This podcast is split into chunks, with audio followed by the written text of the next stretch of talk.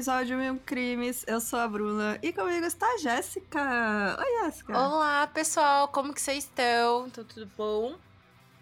Gente, já avisando aqui, se alguém quiser reclamar, reclama com a Jéssica. Olha, absurdo. Porque a gente fala, olha, tem esse, esse, esse caso para fazer, Jéssica. Tá bom, vou fazer este. E aí ela volta três dias depois dizendo, gente, deu 17 páginas. a gente fica assim, meu Deus. 16 e meia, dá licença. Nossa, meu Deus do céu. E aí, gente, vai ter que sair duas partes, porque senão a gente não aguenta, vai chegar no final aqui, a gente vai estar tá já, sei lá, né? É, viajando demais já. Então, já avisando que será em duas partes, tá? Povo, reclama com a Jéssica. Ai, gente, reclama não, pelo amor de Deus. É, deixa eu até vou botar aqui onde vai encerrar. E é isso, gente. É, tem algum recado? Hum, ah, agora vamos para uma nova campanha, né? De ao invés de. Dê um sofazinho pra Jéssica. Se você tem um videogame, um PlayStation, se possível, é, um, dois, três. Um, um, pode até ser um, gente. Tô um pouco ligando. Mas, tipo, o três ou coisa assim encostado e quiserem me dar, eu aceito. Tem um Play 3 aí desbloqueado que está na sua gaveta sem uso há anos. Exato! Passa pra Jéssica, ela vai ser feliz. Nossa, eu vou ser, ser muito feliz. tá, gente? É, acho que não existe mais Play, Play 3 que não esteja desbloqueado no Brasil, né? Se tiver uma raridade. Brasileiro né? não tem muito limite, né? então, é isso, gente. Ela quer jogar uns joguinhos com o amorzinho dela. Então, seja você este cupido. e, gente, outro recado é que, lembrando que essa semana, dia 7, a gente vai ter o nosso encontrinho com apoiadores no Discord. Então, entra lá no nosso Discord e aí a gente vai ligar o webcam e conversar e bater um papo e, sei lá, falar sobre o que vocês quiserem. Agora a gente tem que ver, né? Se... Lembra que a gente pediu pra galera, ó. Então vamos reafirmar. Galera, qual que é o apelido que, vos... que os nossos apoiadores verdade. financeiros vão querer? É verdade, a gente esqueceu. A gente pode decidir isso na quinta-feira, né? Ai, top. E aí vai estar tá todo mundo aí, a gente faz uma assembleia. Assembleia geral sobre uma qual nome vamos pôr. Exatamente. É, tem que trazer o prato de comida, tem que trazer. Ó, vocês escolhem quem traz doce, quem traz salgado, quem traz o refri. Aí decidam-se entre vocês e a presença de vocês está, será aguardada. Na quinta-feira, às 8 horas da noite.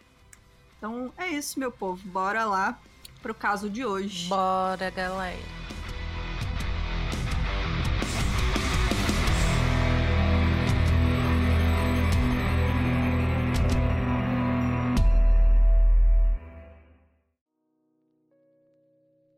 A Selena Quintanilha nasceu em 16 de abril de 1971 em Lake Jackson, no Texas. Ela era a filha mais nova da Marcela, Marcela Ofélia Quintanilha, que era o nome de solteira era Samora, que tinha ascendência Cherokee, e Abraham Quintanilha Jr., que era um ex-músico ex de ascendência mexicana. A Selena foi criada como testemunho de Jeová e o pai dela percebeu suas habilidades musicais quando ela tinha 6 anos de idade e ele disse à revista People: Seu timing e seu tom foram perfeitos. Eu pude ver desde o primeiro dia. Tem gente que é assim, né? A criança, você, tipo, já sabe que tem o dom Mas dá um cantar, medo, né, assim, cara? Sabe, eu tinha muito medo das crianças do Raul Gil. dá um medo, dá um receio, assim, sabe? É. Umas crianças bem articuladas com 5 anos. É. Falando palavras que eu mesma que tenho ópera, gagueira. Né? A, a menininha Nossa, cantando gente, ópera no Twitter, não gente, dá sério. medo. Tromba com uma criança dessa num corredor no meio da noite, se não fica com medo. a criancinha cantando a baleia, né? Sim. Bom, em 1980, o Quintanilha Jr. largou seu emprego como balconista e abriu seu primeiro restaurante Tex-Mex em Lake Jackson, é, chamado Papagaios. Papagaios. Pra quem não sabe, Tex-Mex seria, tipo, comida mexicana, mas americanizada, né? Seria, tipo, é, tipo, Texas, assim. Taco Bell, gente. Isso, não é comida mexicana genuína, né? É o que os americanos gostam da comida mexicana. É que nem aqui no Brasil, né? O que a gente come aqui não é sushi. É brasileiro. É fazendo... muito gostoso, inclusive, se é. quiserem me pagar também. Adoro, mas não é sushi de verdade, né? É a, no... é a nossa pegada do sushi. Mas enfim, né? É, e aí, nesse restaurante, a Selena seus, e seus irmãos, a B Quintanilha terceiro, né? Que era o que tinha o mesmo nome do pai. Ele tocava baixo e a Suzette Quintanilha tocava bateria e eles costumavam fazer apresentações musicais. No ano seguinte, o restaurante foi forçado a fechar após uma recessão causada pelo excesso de petróleo da década de 80. Ai, que diferença, né? Nossa, que bons tempos, né? A família declarou falência e foi despejada de sua casa. Eles estabeleceram em Corpus Christi, Texas. Lá, o Quintanilha Jr. começou a promover uma banda que ele criou formalmente com seus filhos e que se chamava Selena e Los Ginos, se tornando o empresário dela. Eles precisavam do dinheiro e tocavam nas esquinas, casamentos, quinceneiras, né? Que é tipo aniversário festa de... de 15 anos. É, festa de 15 anos. E feiras.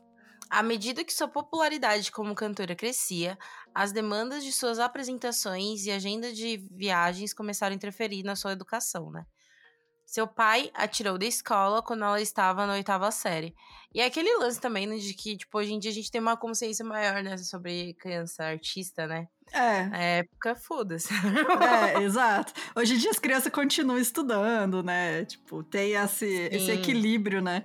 É, de tentar preservar, né, ao máximo a, a, os estudos, né? E a vida privada da criança também, né? Uhum. Mas naquela época era foda-se, meu. Tira da escola, bota fazer show aí todo dia. Tô nem Sim. aí.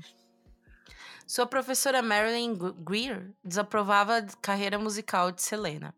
Ela começou a denunciar Quintanilha Jr. ao Conselho de Educação do Texas, acreditando que as condições às quais Selena foi exposta eram inadequadas para uma garota de sua idade. Quintanilha Jr. disse a Greer para cuidar da vida dela. Simples Cara, não assim. Queria saber, não queria saber, né? É, e tipo. E aquele lance, né? Principalmente quando a criança é o pilar financeiro, né, da família. Uhum, exatamente. Outros professores expressaram as, é, suas preocupações ao perceberem como a Selena parecia cansada ao chegar à escola. Afinal, né, gente? Show. Querendo, é e à noite, né? É. Então, aos 17 anos, ela teve um diploma, né? Obteve o diploma do ensino médio da Escola Americana de Correspondência em Chicago e também foi aceita na Louisiana State University. No entanto, ela se matriculou na Pacific Western University, tendo administração de empresas como seu estudo principal. Por trabalhar desde a infância sob o comando do pai, que também era seu empresário, ela sentia falta da adolescência em um colégio normal, por exemplo. E ela chegou a fugir de casa para ir ao que seria o seu baile de formatura. Adolescente, né, cara? Você é a única época da tua vida que você vai poder ter essas experiências, né? E Exato. ela tava, né, não tava conseguindo ter a vida de adolescente dela. Ela tava tendo que trabalhar, né? Sim. Quintanilha Jr. reformou um velho ônibus e chamou ele de Big Berta. E a família usou o ônibus é, para fazer turnê. Nos primeiros anos de turnê, a família cantava para comer e mal tinha dinheiro para pagar a gasolina. Em 84, Selena gravou o primeiro LP, Selena e Loginos, para Fred Records. Apesar de querer gravar músicas em inglês, Selena gravou composições musicais de enterrano, um gênero de língua espanhola dominado por homens com influências alemãs de polka, jazz e música country, popularizado por mexicanos que vivem nos Estados Unidos, né? Porque é aquela coisa de tipo, criar uma cultura própria, né? Uhum. Com várias influências. Quintanilha Jr. acreditava que Selena deveria gravar composições musicais relacionadas a, relacionadas à sua ascendência. Durante as sessões de gravação do álbum, Selena teve que aprender espanhol foneticamente com a orientação de seu pai. Selena foi descoberta pelo músico Rudy Trevino, fundador da Terrano Music Awards, onde ganhou o prêmio de vocalista feminina em 87 e por nove anos consecutivos depois. Caramba, nove anos! Uhum, ganhando prêmio, mesmo prêmio. Consecutivos. E, nossa, cara. Bom, a banda era frequentemente rejeitada por casos de show do Texas por causa da idade dos membros e porque Selena era sua vocalista. O seu pai foi frequentemente informado por promotores que Selena nunca seria bem sucedida porque ela era uma mulher em um gênero historicamente dominado por homens. É aquela coisa que a gente vê também no country, né? Que é um, é uma, uhum. é um gênero muito machista ainda, né? E... Até uns que não se dizem, mas são muito, tipo, metal, sabe? É, é, né? Você Rock, vê uma, né? É, você vê uma banda de metal direto, por exemplo, eu gosto, uh, tipo, atualmente não ouço tanto.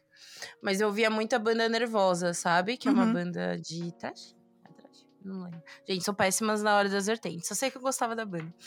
e aí, é, o, o, grande problema era isso, que você via os caras sempre xingando, assim, nos vídeos das meninas, né? É. Então, acontece isso, acho que boa parte desses gêneros musicais que não tem, não tem historicamente, né, mulheres. É, parece que eles a mulher só é aceita se fizer pop, né? É. Qualquer coisa além disso, ela vai ser escrachada. Em 88, a Selena já tinha lançado mais cinco LPs. O José Berrar, da recém-formada gravadora EMI, Latin Records, que daí era uma, uma um braço da EMI, né? É, só para músicas latinas. Junto com o novo chefe da Sony Music Latin, eles assistiram a Selena se apresentar no Terrano Music Awards de 89. O Berrar estava procurando por novos artistas latinos e queria contratar a Selena para a gravadora Capitol Records da EMI, enquanto a Sony Music Latin ofereceu a Quintanilha Jr. duas vezes mais a taxa de assinatura da Capitol. Então já estavam brigando por ela, porque os caras perceberam que a mulher realmente. Tinha um talento, ela, né? né? Dava pra. Ela era muito incrível, né, mano? Uhum. Esses dias eu estava vendo o vídeo dela.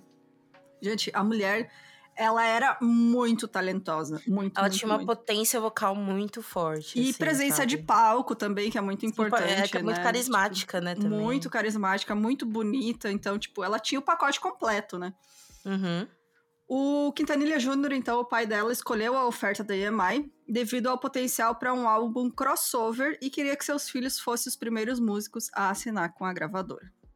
Antes da Selena começar a gravar seu álbum de estreia, Bihar e Stephen Finfer Finfer? É. pediram um álbum crossover para ela. Ela gravou três composições em inglês para os chefes da divisão pop do EMI. O pedido de Behar e Finfer para o álbum crossover foi negado e Selena foi informada que precisava de uma base de fãs maior para vender tal álbum. Behar pensou que EMI Records e o público não acreditavam que uma mulher mexicano-americana poderia ter um potencial de crossover depois que Charles Koperman negou o projeto. Ou seja, tipo, ainda duvidavam dela, né? Mesmo é. sabendo potencial. Selena possui um alcance vocal soprano.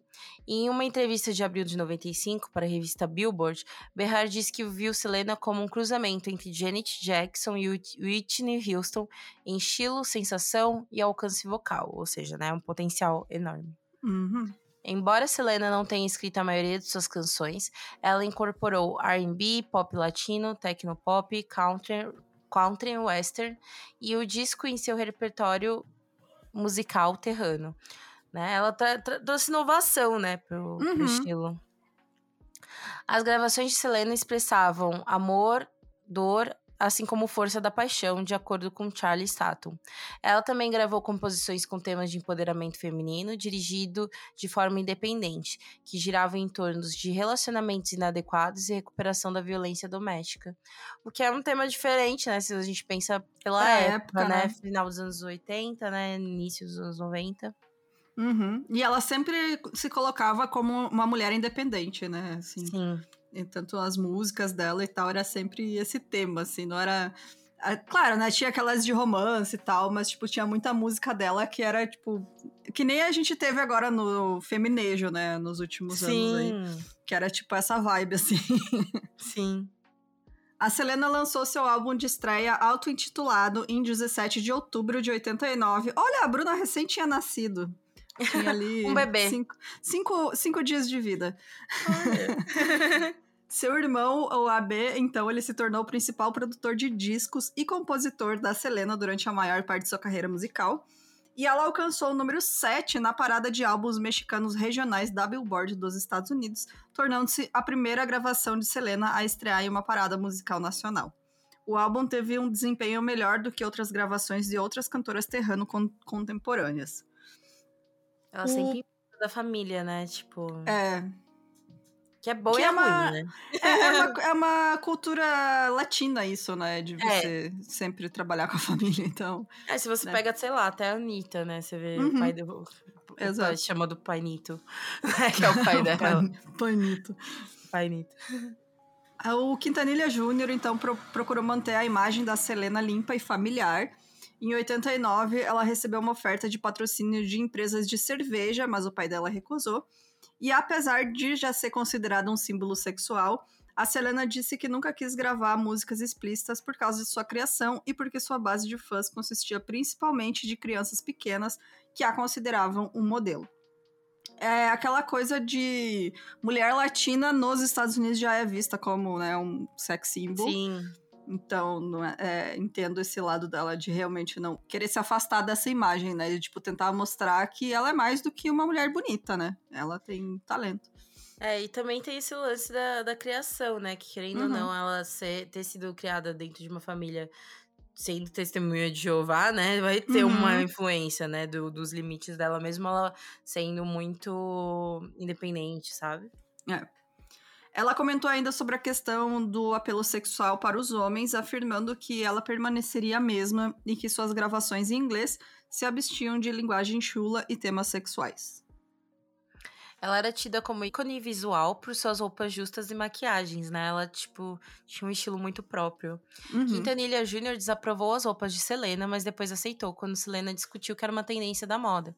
Ao mesmo tempo em que ainda se incomodava quando ela aparecia com roupas mais reveladoras. Tipo, eu tava lendo um caso de um fotógrafo que disse assim que ele saiu no meio da sessão puto, sabe? Porque Hum.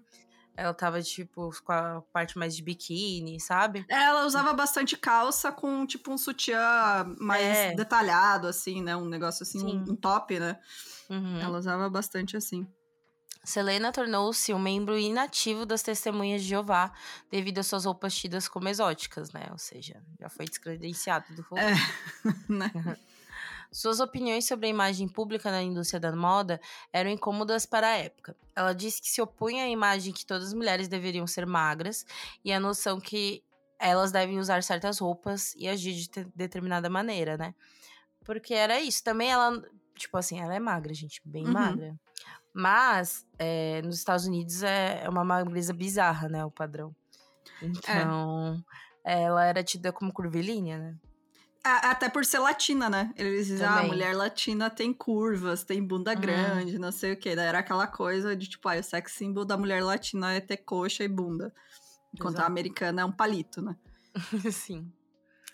No mesmo ano, a Coca-Cola queria que Selena se tornasse uma das portas-vozes do Texas, né? Gente, se a Coca-Cola entra, né, pedindo pra você, Caramba, velho.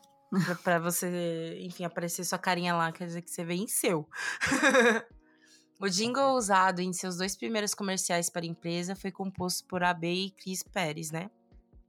Pérez tinha se juntado a Selena em Loginos vários meses antes como novo guitarrista da banda.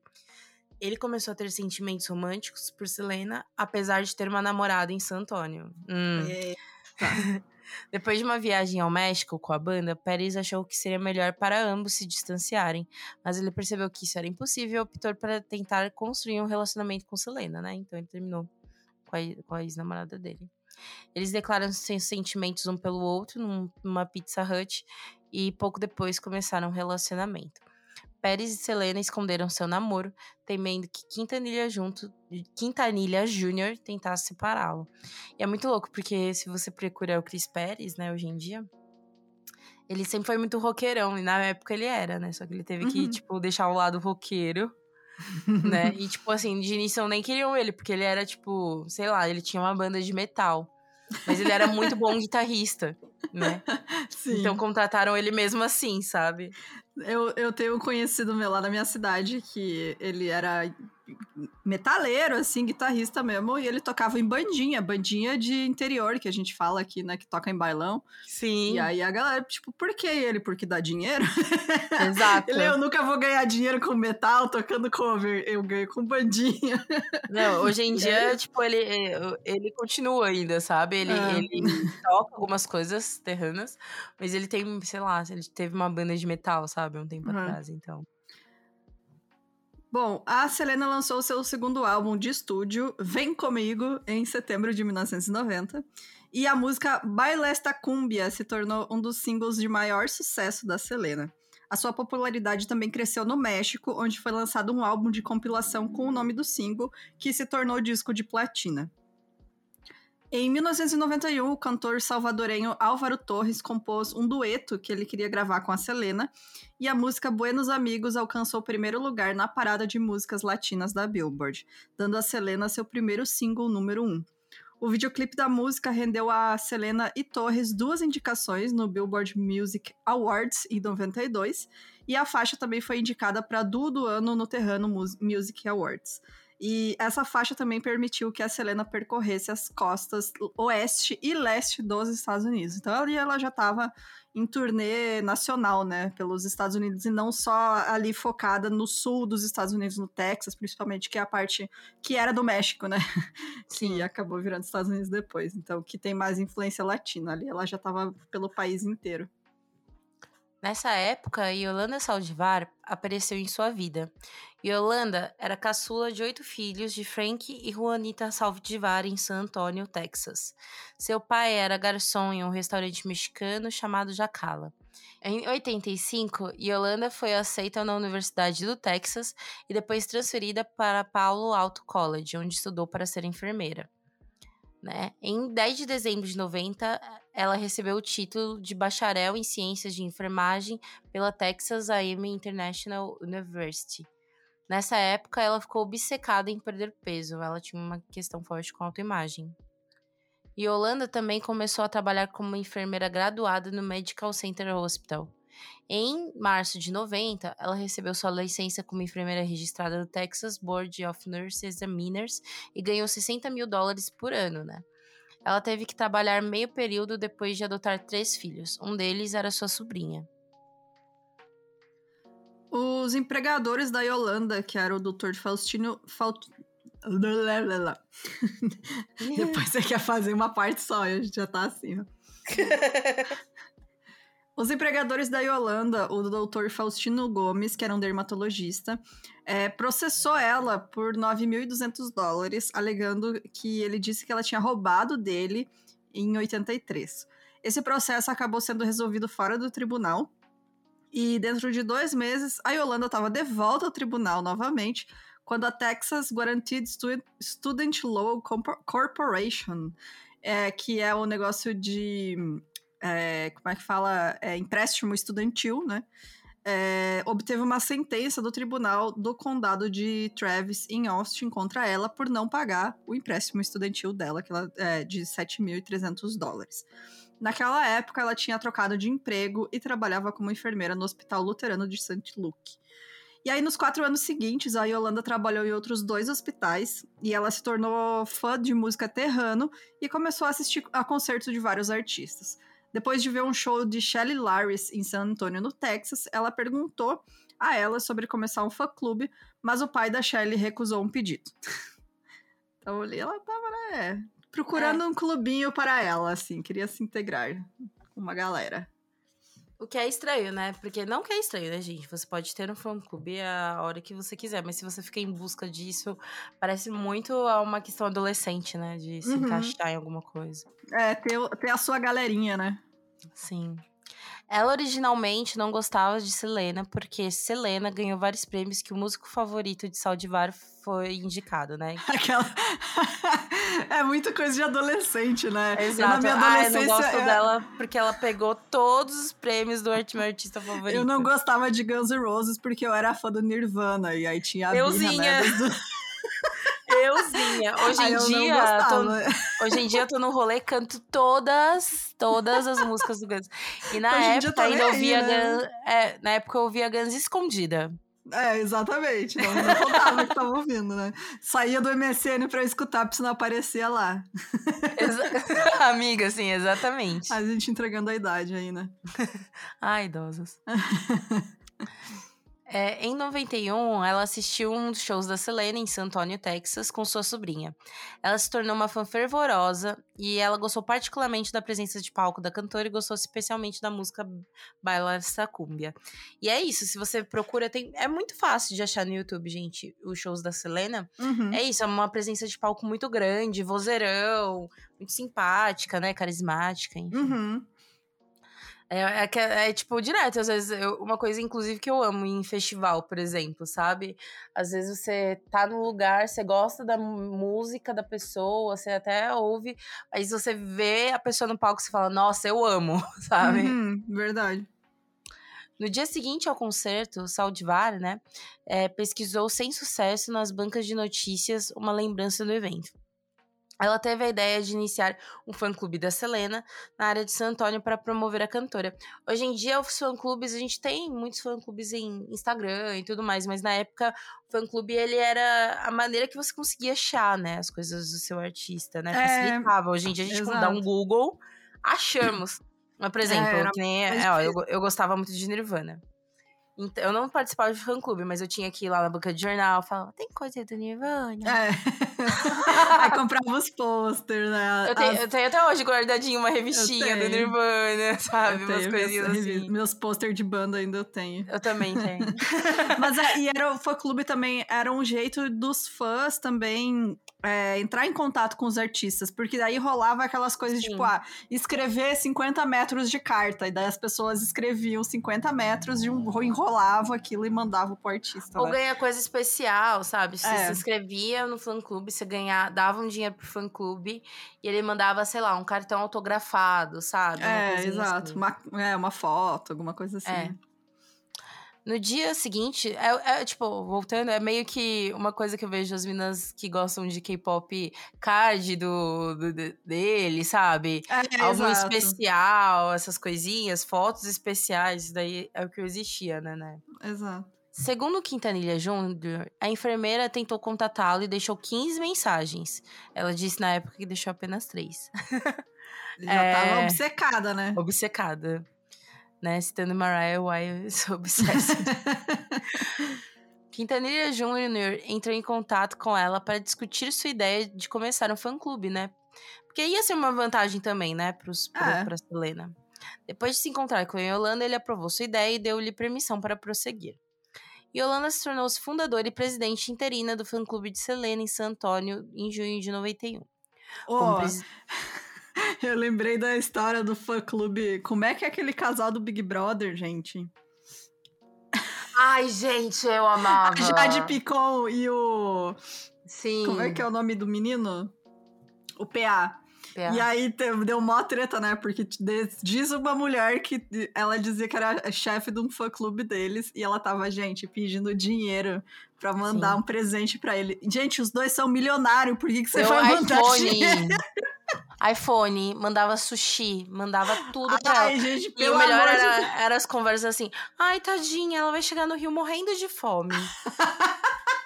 Coitadinha Gente. da menina milionária, vai chegar morrendo de fome. que ela vai vai ver, é sushi de pobre, vai jogar no lixo o su- sushi seu.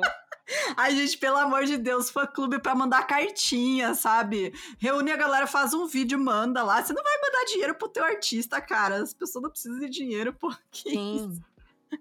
Ai, Ai, gente. sério. Nossa. E aí descobriram que a mulher usava o dinheiro pra ela. Eu falei, bom pra ela. Ai. Desculpa aí se você for um membro do fã-clube. da da galera aí. Da Jade Picon e PA. Se vocês quiserem, a gente faz um episódio especial da sobre este crime. Ai, gente. Yolanda se tornou-se fundadora né, e presidente do fã-clube.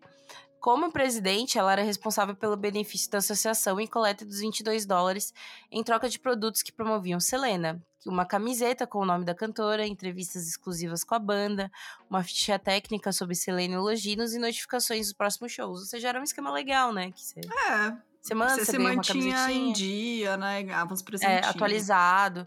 E é Uhum. isso, né? Que nem eu falei, não tinha um, um Google, né? Onde que É. eles, vão estar esse final de semana, né? Os rendimentos do fã-clube foram doados para instituições de caridade, né? Também muito interessante. Bacana. Suzette era a pessoa de contato entre Yolanda e a família Quintanilha. Yolanda, Su, é, Suzette, se eu não me engano, era irmã, era irmã da... Isso, a irmã dela. Uhum. Yolanda não conheceu Selena até dezembro de 91. Até que foi rápido, né? Que começou é. em junho, conheci em dezembro. Uhum.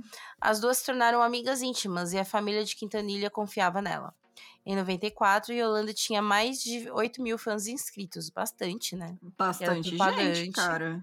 Putz. E é isso. Né? Tinha confiança da família, todo mundo gostava. Gente boa. É. De acordo com a repórter e apresentadora de televisão Maria Celeste Arraraz, Yolanda se tornou a assistente mais eficiente que a Selena já teve. A Haraz escreveu que as pessoas notaram o quão ansiosa Yolanda estava para impressionar a Selena e fazia qualquer coisa que a cantora lhe dissesse para fazer. Uma pessoa disse a Haraz: se Selena dissesse pule, ela pularia três vezes. Yolanda desistiu de sua carreira como enfermeira domiciliar para pacientes com câncer terminal e doenças respiratórias. Ela decidiu investir totalmente seu tempo na administração do fã-clube da Selena, embora estivesse ganhando menos do que ganhava como enfermeira. E a Selena ainda vivia o romance escondido em 91. A irmã dela, Suzette, alegou ter pego a Selena e o Pérez flertando um com o outro e imediatamente informou seu pai, aí a X9. X9. e irmã, né, cara, se alguém vai ser X9, vai ser irmão e irmã, né, cara? Não adianta. Sim, sempre. Não tem um minuto, de... ainda bem que sou filha única. é, não, não tem um minuto de paz nessa vida. É, Quintanilha Júnior tirou o Pérez do ônibus e disse para ele que seu relacionamento com Selena tinha acabado e a Selena e o Pérez continuaram seu relacionamento, apesar da desaprovação do pai. A mãe da Selena, Marcela, aprovou o relacionamento e o pai viu a Selena e Pérez juntos no ônibus, aos beijos, depois que eles informou de sua desaprovação. E aí ele parou o ônibus e uma discussão entre ele e a Selena se seguiu. Ele chamou o Pérez de câncer na minha família e ameaçou dissolver o grupo se eles continuassem o relacionamento. Era muita questão de poder, né, do pai dela que Sim. a gente vê acontecer. É, tinha uma questão abusiva ali do pai. É. Era uma questão cultural também, do lance machismo misturado com a questão também religiosa, né? Uhum. Porque por mais que a Selena já não frequentasse tanto, né? É, o núcleo de testemunhas de Jeová, a família era, né? Teve aquela, aquela criação, né? Sim. Então, era isso, né? Selena e Pérez cederam. Quintanilha Jr. demitiu Pérez da banda e impediu Selena de sair com ele. Após sua demissão, Pérez e Selena continuaram seu relacionamento secretamente. Não desistiu essa galera. né? Porque jovens também, né? É, né? Na manhã de 2 de abril de 92, Selena e Pérez decidiram fugir, acreditando que Quintanilha Júnior nunca aprovaria seu relacionamento. E pensa que ela já era famosa, gente. Gente, imagina a famosa fugindo, né? Exato.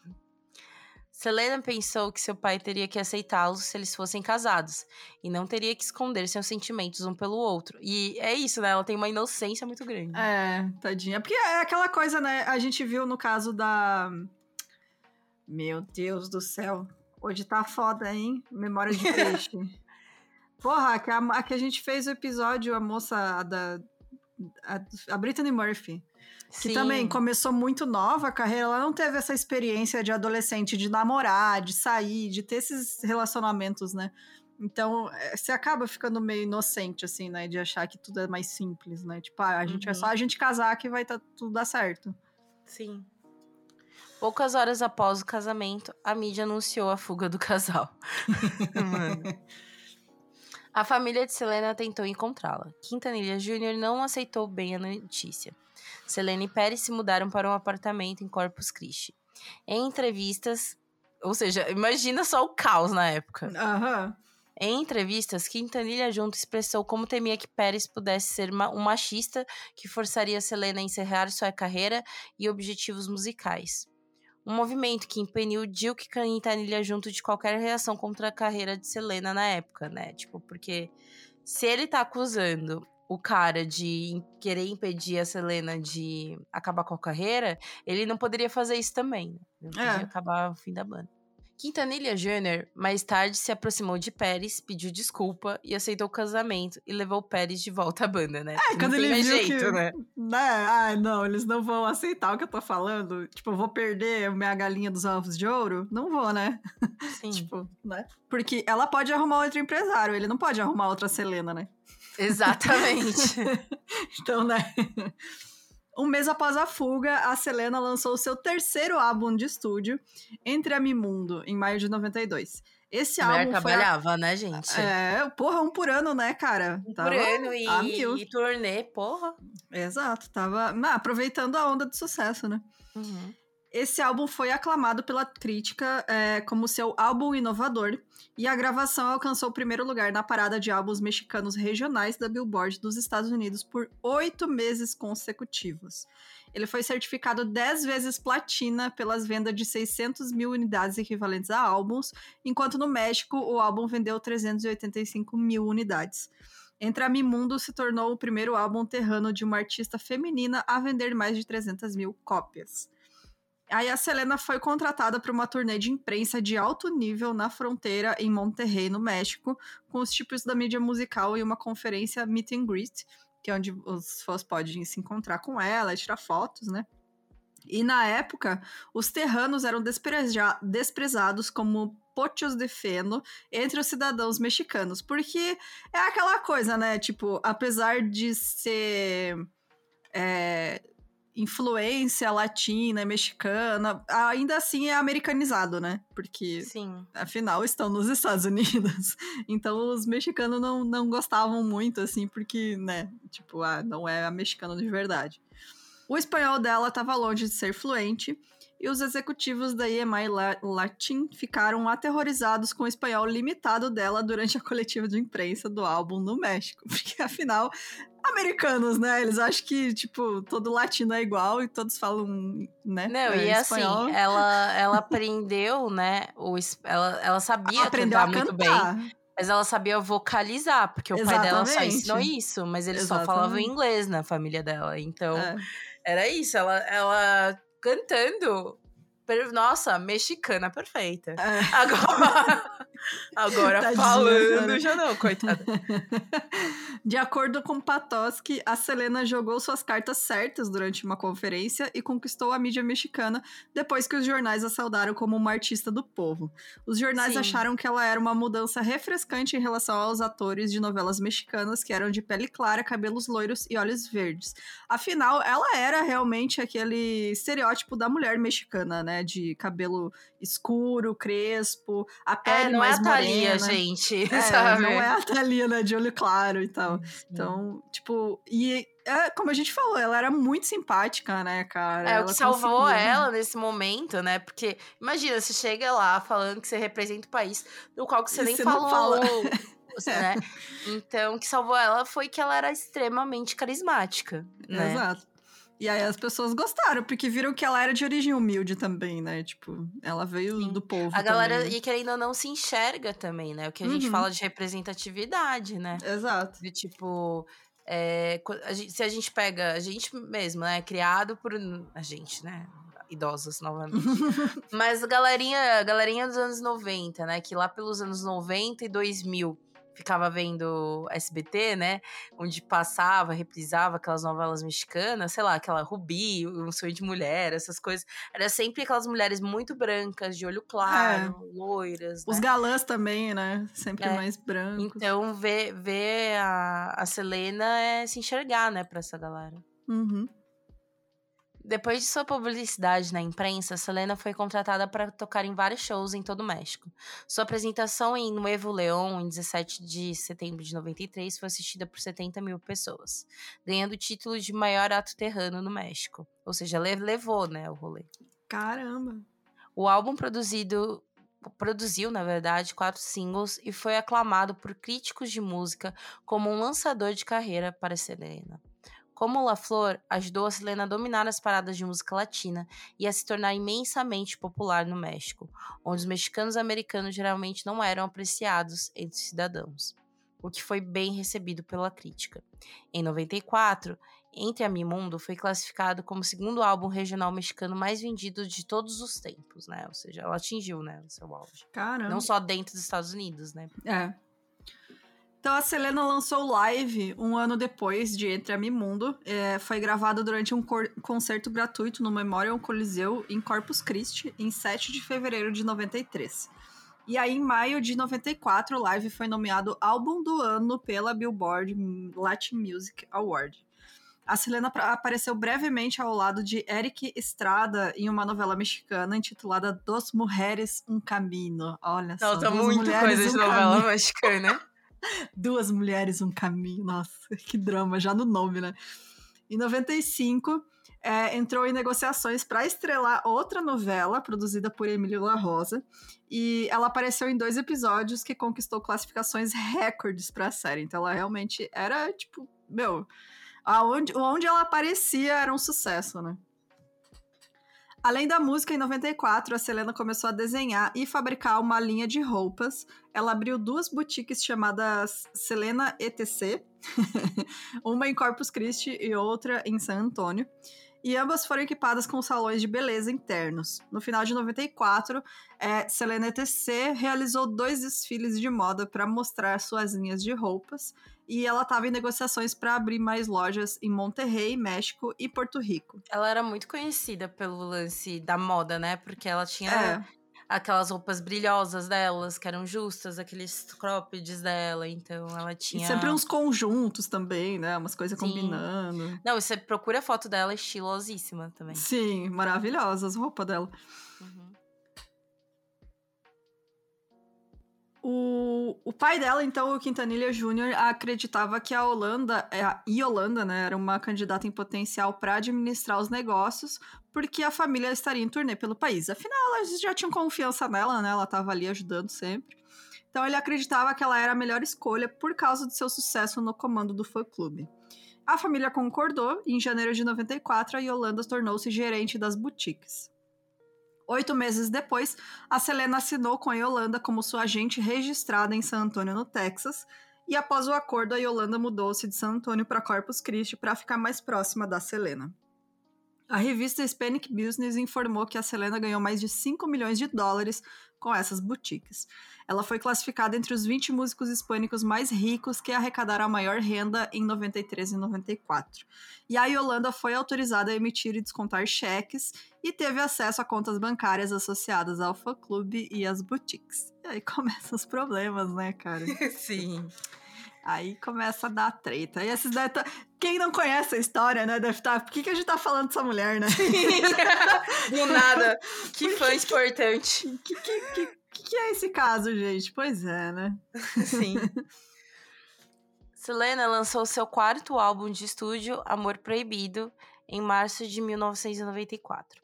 A gravação estreou no número 3 da Billboard nos Estados Unidos. Amor Proibido, que na verdade não se pronuncia assim, tá, gente? Não sei pronunciar. Proibido. Proibido. Amor Proibido tornou-se o segundo álbum terrano a atingir vendas de 500 mil cópias no final do ano, ou seja, muita coisa. Inclusive é isso, né, gente? É, esses números pensam que na época eram muito. É, você tinha grandes. que comprar o negócio físico, né, gente? Não é, é gente. escutar no computador. Ah, que saudades do, do das né? lojinhas. É. Hum, mas enfim, né?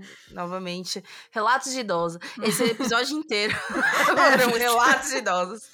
Nossa, cara, o primeiro CD que eu comprei foi o do Ozzy Fest. 2000... Não, não lembro de qual que era agora, mas eu comprei o CD do Ozzy Fest. Foi o primeiro CD que eu comprei que uns vida. que eu queria mesmo. Porque assim, eu tive, óbvio, sei lá, CD da Kelly Key, CD do Rouge, sabe?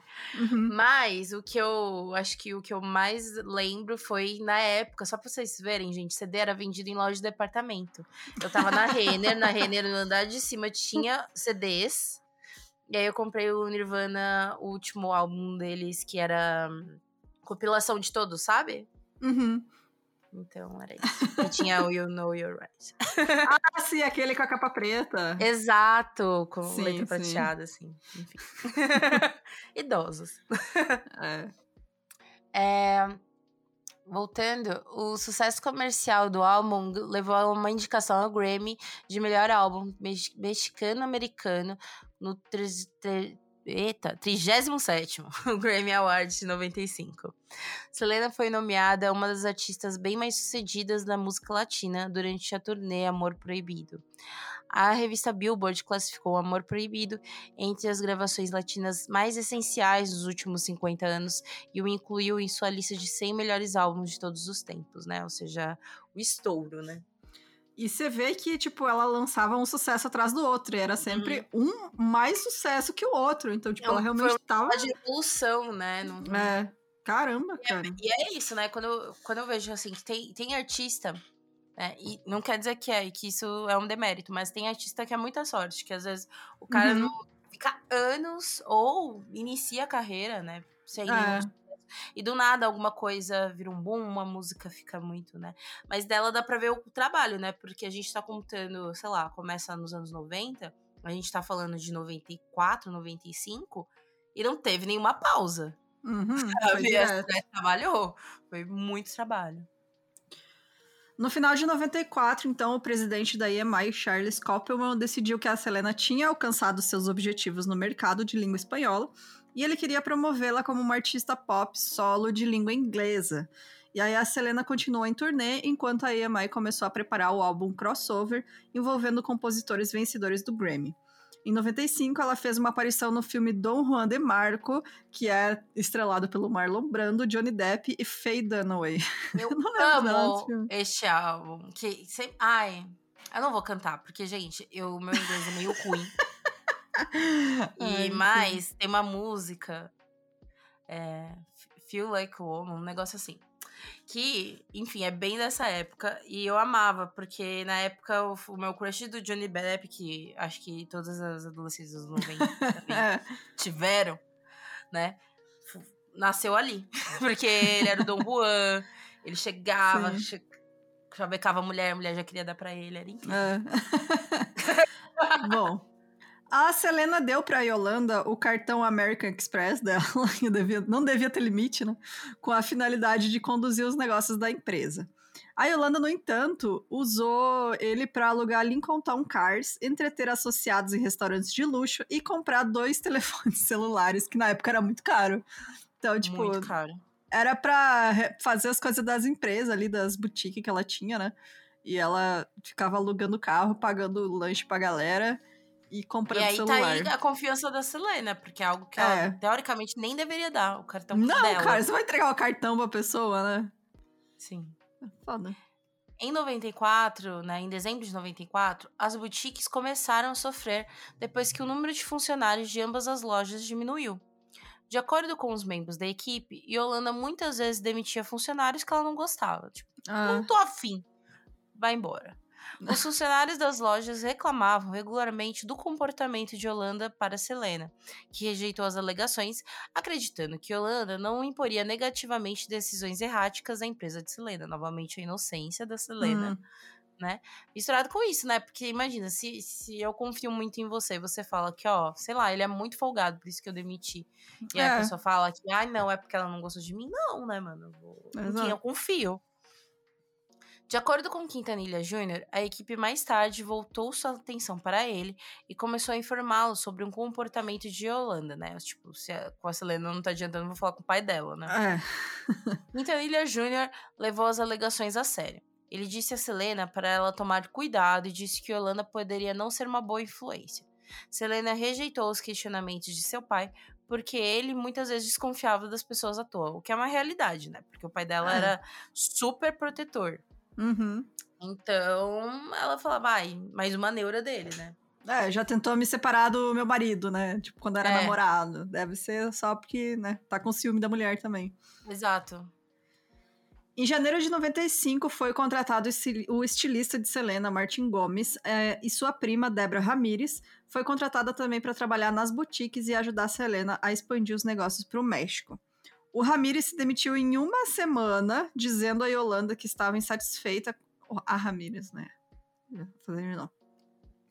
Não a é Débora... o Ramirez. Não, é a Débora. Ah, é verdade. Nossa, tô doida. A Débora se demitiu em uma semana, dizendo a Yolanda que estava insatisfeita com a falha dos funcionários em relatar as vendas. Ela também descobriu que faltavam recibos de venda de vários itens das boutiques. E a Yolanda disse a ela para cuidar dos negócios dela e que não era de sua conta. Ou seja, ela já estava fazendo caixa dois ali nas boutiques também, né? A Yolanda frequentemente entrava em conflito com Martim Gomes, que reclamou que ela estava administrando mal os negócios de Selena.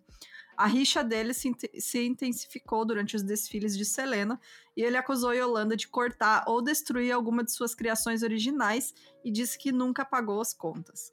Gomes afirmou que Yolanda estava estabelecendo um reinado de terror e os dois estavam constantemente reclamando um do outro para Selena. A Yolanda é foda, começou né? a... a Selena ficou ouvindo um, ficou ouvindo o outro, é... se acusando. Ficou ali no meio, né? Quem é que tá, né? Com razão. Exato. A Yolanda começou a gravar suas conversas sem o consentimento do Gomes para persuadir a Selena de que ele não estava trabalhando para os interesses das boutiques. Ele foi relegado a um papel coadjuvante quando a Selena decidiu desenhar suas próprias roupas. Entre o final de 94 e o início de 95, a Yolanda viajou frequentemente para Monterrey, no México, para agilizar o processo de abertura de outra loja, né, da boutique. E quando ela visitou a fábrica no México, ela intimidou as costureiras, dizendo-lhes para ficarem do lado dela ou irem embora. Ou seja, ela já chega tocando terror na galera, né? E a foda porque, tipo, as pessoas já ficam tudo felizes porque, ah, vão trabalhar para a marca da Selena, né? Que, nossa, essa mulher maravilhosa, incrível, que todo mundo gosta, simpática, não sei o quê. E daí chega essa outra mulher. Completamente é, tipo, inverso. É, é uma bruxa megera, né, cara? Meu, trata mal todo mundo. É um inferno. Uhum. A Yolanda estava recebendo sinais de afeto de Selena, aos quais ela não estava acostumada, né? Porque a Selena realmente dava uma atenção para que a Yolanda falava. Seu quarto estava coberto com pôsteres e fotos de Selena, velas acesas e uma biblioteca de vídeos de Selena que ela tocava para entreter os convidados. É Já tava doentio o negócio.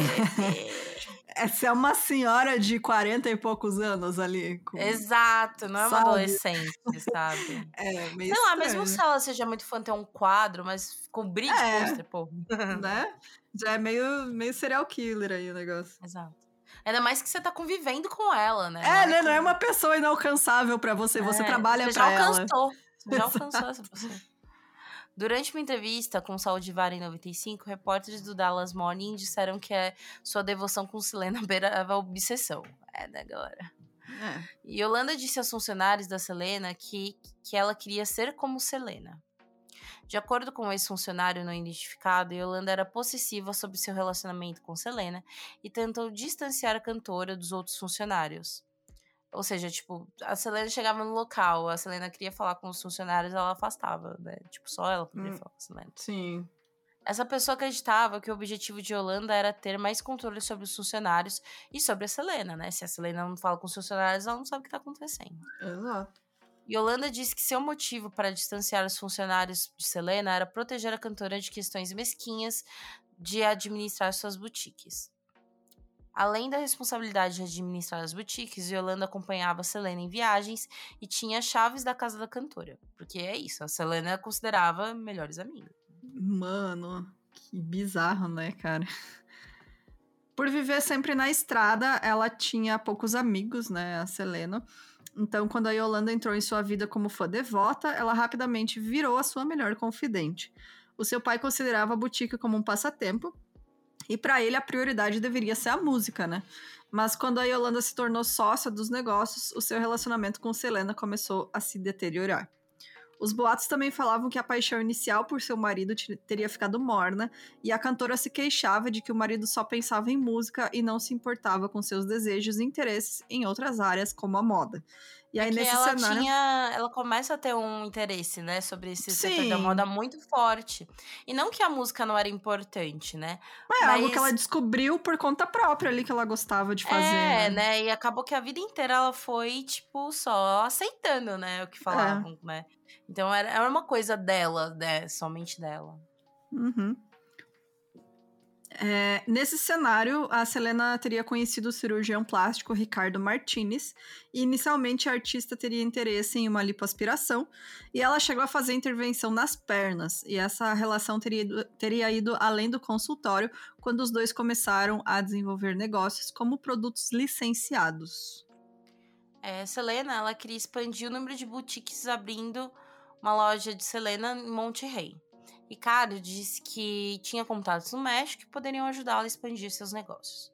Martinez tornou-se consultor dos negócios para Selena, embora sua família dissesse que ele era simplesmente um fã que pousou com várias fotos com ela, né? Isso aí é, é um mais um, né? É. Só que na verdade é que é isso, a família fala que não, que ele nunca teve esse contato mais próximo com a Selena. Uhum. Só que ele falou que realmente ele estava ajudando nos negócios da Selena, né? Que ele virou um confidente de negócios. Uhum. e Holanda ficou com inveja da confiança de Selena Martinez, né? Porque é isso. Ela eh, tipo, de repente aparece um cara que fala que tem contatos de negócio e tudo mais, a Selena. Ficou com medo de a, perder a Yolanda o já posto, ficou com medo, né? né? Ele começou a enviar flores para o quarto de hotel de Selena. Holanda alertou a cantora que Martinez poderia ter intenção é, menos profissionais, né? Pouco profissionais. Selena começou a visitar Monterrey com mais frequência, muitas vezes disfarçada. Sebastian da Silva, assistente de Martinez, ia buscar Selena no aeroporto. Ele disse que notou que ela estava usando perucas e usando o sobrenome do seu marido Pérez para que os outros não a identificassem. De acordo com Martinez, ele havia emprestado vários milhares de dólares para, para Selena porque ela estava com pouco dinheiro, né? E é uma questão, né? Como que ela tá com pouco dinheiro? E ok, né? pois Que é, né? cinco, 5 milhões de dólares, por exemplo, que foi o que lucrou no primeiro ano, se hoje é muito dinheiro, imagina na época. Era muita grana, cara. E Então. muita grana. É, por que, que ela precisava de dinheiro emprestado? É que provavelmente, né, não tava caindo tanto na caixa. Segundo Quintanilha Jr., em janeiro de 95, ele começou a receber telefonemas de fãs que diziam ter pago a adesão no fã-clube de Selena e não recebido nada em troca. Então ele iniciou uma investigação. Quintanilha Jr. descobriu que a Holanda havia desviado mais de 60 mil dólares através de cheques falsos, tanto do fã-clube quanto das boutiques. Os funcionários da loja notaram um influxo de contas que não pagas ou vencidas chegando pelo correio, para os quais Yolanda não conseguiu fornecer uma explicação plausível, né? Ou Ali seja, começou a cair, né? Começou a merda, né? Porque é aquilo. E, e era uma grana que não era nem para Selena, né? Porque basicamente com esses 20 dólares eles repunham, né, o estoque de coisas, né, de camiseta, uhum. enfim. E doavam o resto, né? Doavam o resto, né?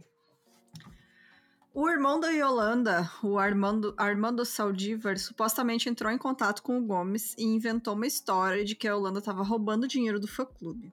Gomes então contatou um dos tios da Selena por telefone e o tio disse ao pai dela hum. que estava zangado com a Yolanda, mas não queria que o motivo fosse divulgado.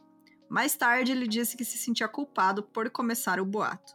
Ele apareceu no programa de notícias de televisão em espanhol Primer Impacto, mas os repórteres acharam seus comentários ilógicos. É, não sei também, né? Parece só o cara querendo atenção ali, querendo se colocar no meio da história. O Quintanilha Jr. teve uma reunião com Selena e Suzette na noite de 9 de março na Key Productions para bater de frente com a Yolanda, porque afinal ele tinha descoberto tudo as falcatruas dela, né? E ele apresentou a Yolanda as inconsistências sobre os fundos desaparecidos. Ele disse que a Yolanda simplesmente o encarou sem responder a nenhuma de suas perguntas. Então, ele afirmou ainda que ela não negou as acusações ou disse nada durante a reunião, mas foi emocional às vezes e outras vezes apenas fria como gelo. Quando ele perguntou a ela por que os fãs não estavam recebendo os pacotes de presentes prometidos, a Yolanda disse que esses fãs estavam tentando obter os itens de graça. E aí o Quintanilha Júnior descobriu que a Yolanda tinha aberto a conta bancária do fã-clube com o nome de sua irmã, Maria Elida, e quando perguntada do por que tinha feito isso, ela respondeu que o banco não permitiria que ela abrisse uma conta em seu nome e ela não sabia o motivo dessa recusa. Seja, lavando, né, filho? é, já tava lavando dinheiro. Uhum. Quintanilha Jr. disse a ela que se ela não apresentasse provas que refutassem suas acusações, ele envolveria a polícia local. E Rolanda saiu abruptamente da reunião. ele proibiu Yolanda de ter qualquer contato com Selena. No entanto, Selena não queria dissolver sua amizade. Ela achava que Yolanda era essencial para o sucesso de linhas de roupa no México. Selena, gente, bobona. É, Bobona tadinha, não tô falando cara. de maneira pejorativa, né? Não, Mas é. é um lance de inocência mesmo, sabe? Sim, de não ter noção da maldade que as pessoas são capazes, né? Tipo, ela realmente acreditava que, ah, não é tão ruim assim, sabe? Sim. Selena também queria mantê-la por perto porque tinha registros bancários, extratos e registros financeiros necessários para a preparação de impostos, né? Ou seja, que a Yolanda tinha tudo, né? Não posso ficar sem ela. O nome de Yolanda permaneceu na folha de pagamento após a reunião, embora, embora sua rescisão estivesse pendente na recuperação dos registros financeiros que foram roubados. Tipo, a gente vai te dar a sua rescisão se você dá os Uhum. registros, né? Em 25 de março, Selena disse para Suzette que planejava encerrar o emprego de Yolanda em breve. Ou seja, né? Tipo, chegou um ponto que nem a Selena estava mais. É, até ela, né, já falou, não, é, chegou, tá muito, tá, tá, tá, tipo, tá indo longe demais isso aqui, vamos dar um fim, Limites, né? né, galera? Limites. Chegou no limite da moça, né, que até então a gente achava que não tinha limites. E, gente, a gente vai encerrar por aqui, porque, né, ainda tem muita coisa pela frente. É, mas é só deixar. Deixa eu até vou procurar aqui. É, porque teve um menino que postou no nosso grupo que queria um episódio da Selena. O Matheus Ferreira. Aí um beijo pro Ah, Matheus. Beijo, Matheus. Postou lá no nosso grupo do Facebook que ele queria um episódio da Selena, né? No mês passado ele postou. E aí eu Nossa, dei spoiler pra ele que. É, foi, já tava na lista. Já tava na gente- lista. A gente faz a, a nossa agenda a cada dois meses, né? Então. Uhum. É, eu até falei pra ele, dei um spoiler, falei que ia ter esse mês, e tá aí então. É, em duas partes. gente, então na semana que vem a gente continua aí a história da Selena, que é, até hoje né, é lembrada como este ícone da música latina. Tem alguma coisa para comentar aí pra gente encerrar?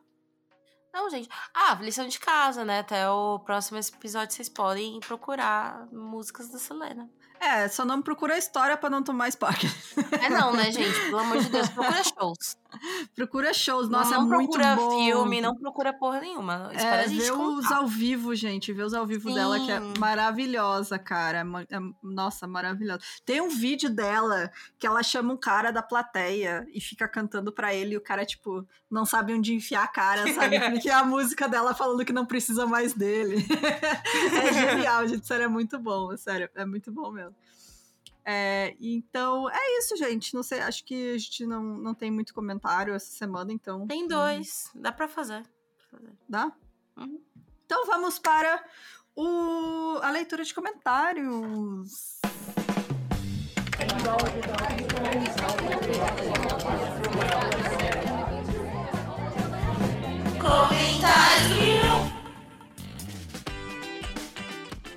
Do último É. episódio foi do David Berkowitz. Pode ler, então. É o comentário do Rafael SFL. Rafael F- SFL. O Rafael So- Stofella. é, disse que, tirando a piração conspiracionista da série da Netflix ter dado. é, ter um dado interessante lá, né? Antes da prisão do David, a polícia tinha uns diferentes retratos falados do suspeito, feitos pelos relatos de diferentes testemunhas. E um deles e um desses retratos, nada a ver com David, tinha mais semelhança com esse vizinho amigo dele. Algo que merecia ao menos uma investigação da polícia para ver se havia envolvimento. Sim, eu concordo que, tipo, é, eu vi essa série, né? Eu acho que deveriam ter coisas mais aprofundadas, né, sobre, sobre isso. Mas ao mesmo tempo, eu sempre fico assim com um retrato falado. É, eu também não boto muita fé, não. Porque não tem como confiar 100% na memória das pessoas, né? Ainda mais quando é algo traumático, né? Como um crime, um assassinato e É, tal. eu tava lendo um tempo atrás um rolê que eu fiquei bugada, sério. Lendo? Não, nem tava lendo, gente. Eu tava, isso daí foi, foi um bagulho que ficou marcante na minha cabeça. Esqueci o nome de um, de um apresentador, apresentador, mas ele, ele apresenta, era um cara de cabelo branco que apresentava uns programas durante a madrugada. Sabe? Sim. E aí. É o... Na Ah, Band, esqueci. né? Não, era, e agora ele tá no SBT, enfim. É um desses velho rico, sabe? Que apresenta o programa de madrugada. E aí, ele foi. Ele tava no. no- no- enfim, no CSIBR, sabe? Na verdade. Com, com os policiais. E aí ele tava falando com um cara de retrato falado.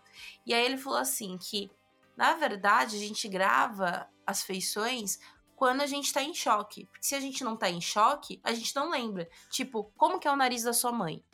E aí eu fiquei, gente, como que é o nariz da minha Não mãe? sei. Não sei. Não assim, sei. descreva o rosto do seu pai agora. Agora. Ah. Tipo, tenta descrever o rosto do seu pai. Ah, no- Não é bizarro? bigode, Bigode. Mas não é bizarro? É, é muito Agora, estranho, né? se você, já foi assaltado, pessoa, né? Se você já Hum. foi assaltado com a mão armada, você sabe o nome da, o rosto da pessoa.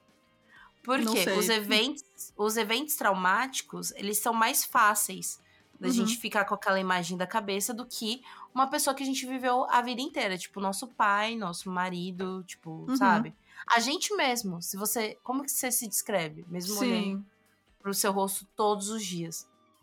Enfim, isso tudo pra dizer que mesmo a polícia, né, ela sabe que é um, um pouco relativo. Obviamente, isso ajuda que, por exemplo, a gente tem um cara do Night Stalker, o... Sim, sim. Esqueci O o. Ramírez. O do Ramírez fez total sentido, né? É, porque ajudou, né, o, Sim. o do Ramírez, né? Foi, foi através disso que ele foi preso. Mas é, é um lance que a gente tem que tomar um cuidadinho, porque é isso. Às vezes é uma pessoa que estava próximo. Às vezes. é, às vezes você idealiza também, né? É. Enfim. E Mas é- até mas o, é o bizarro esse próprio, negócio. o próprio jeito como é feito, né, esse retrato também, né, o processo de fazer ele, dependendo de como a polícia trata isso, ele pode acabar é, mudando a percepção da pessoa, né, Uhum. também, que acontece em vários casos também de pessoas presas é, injustamente e tal, por conta disso. Então é muito doido mesmo. Por isso que eu, eu acho que a questão de testemunha ocular é muito. É, hum, assim. Dificilmente vai ser um caso sólido apoiado só nisso, sabe? Porque. É a nossa cabeça, né, gente? É muito complexo o nosso cérebro. E aí o jeito que a gente lida com cada situação pode dar ruim. Muito ruim. Então, então é- é, eu acho foda também é, focar só nisso, assim. Mas é igual, né? Não deixa de ser algo interessante também aí sobre o caso. Sim. Outro comentário que eu ia comentar, que nem é sobre esse caso, é sobre o Mini do, da Alison Bota. Ah, sim. Uhum. Que, que ela é, é, que várias pessoas comentaram que o Muleta Man É. Deixa eu ver aqui. é o Vinícius Ozimo. Falou, cara, eu conheci o 1001 em 2020 no home office na pandemia e vocês eram minha companhia pra lavar a louça. Adoro.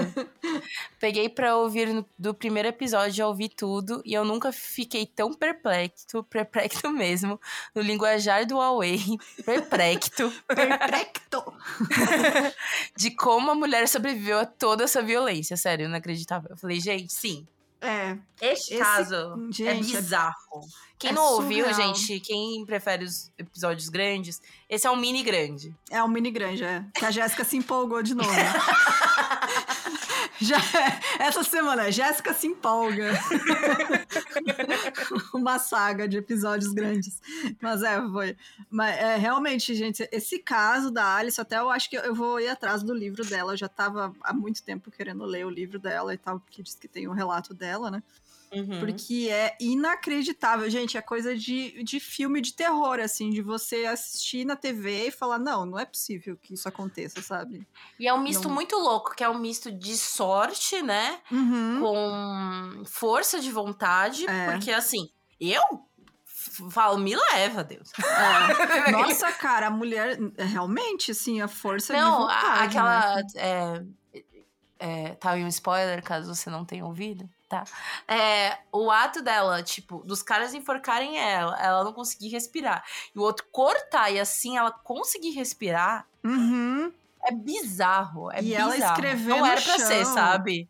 Não ela era. escreve- não- escreveu não era o nome dos caras na areia, sabe? Tipo, pra ter certeza de que. Não, mandar recado pra mãe. Eu fiquei muito emocionada Mano, nessa parte, sério, sabe? Tipo, é surreal, sabe? gente. Surreal. mandar um recado pra minha mãe, porque esse pai eu morro, É. sabe? É muito, muito surreal. Exato. Então fica aí, gente. Quem não escutou, escute. É, mas é super pesado, tá? Já avisando vocês. Que É, é, aquele tipo, caso que, assim, final feliz sim, É, né? Mas, porque assim, o interessante é isso, né? De como que ela pegou isso e trouxe de uma maneira muito positiva, né? uhum, Do, do exatamente. relato dela. Eu, eu queria muito ver o filme, só que assim, ele não tá disponível na Amazon brasileira, Uhum. né? Ela só tá disponível na Amazon gringa.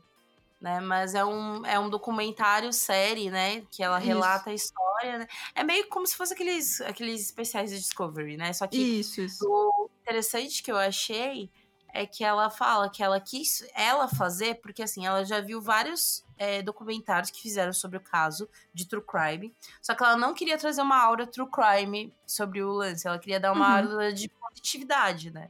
Sim. Que é o que ela faz, né? No... De superação. né? É, eu vi algumas entrevistas dela e tal pra programas de TV e tal, e ela realmente é, ela é incrível assim o jeito que ela fala, né?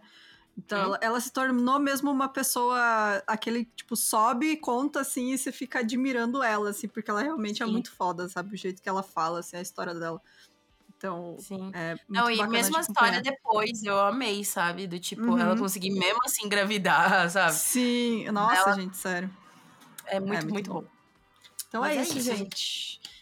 É, se você tiver sugestão de caso, manda pra gente no e-mail milcrimes.gmail.com. É, lembrando que dia 7 agora tem o nosso encontrinho no Discord. Tem o link aí no- na bio do Instagram, tá? É só você entrar. Qualquer coisa, chama a gente. Pode me chamar lá no Discord mesmo se você tiver dificuldade, que eu te explico direitinho. E a gente se vê. Então, até mais. Beijo.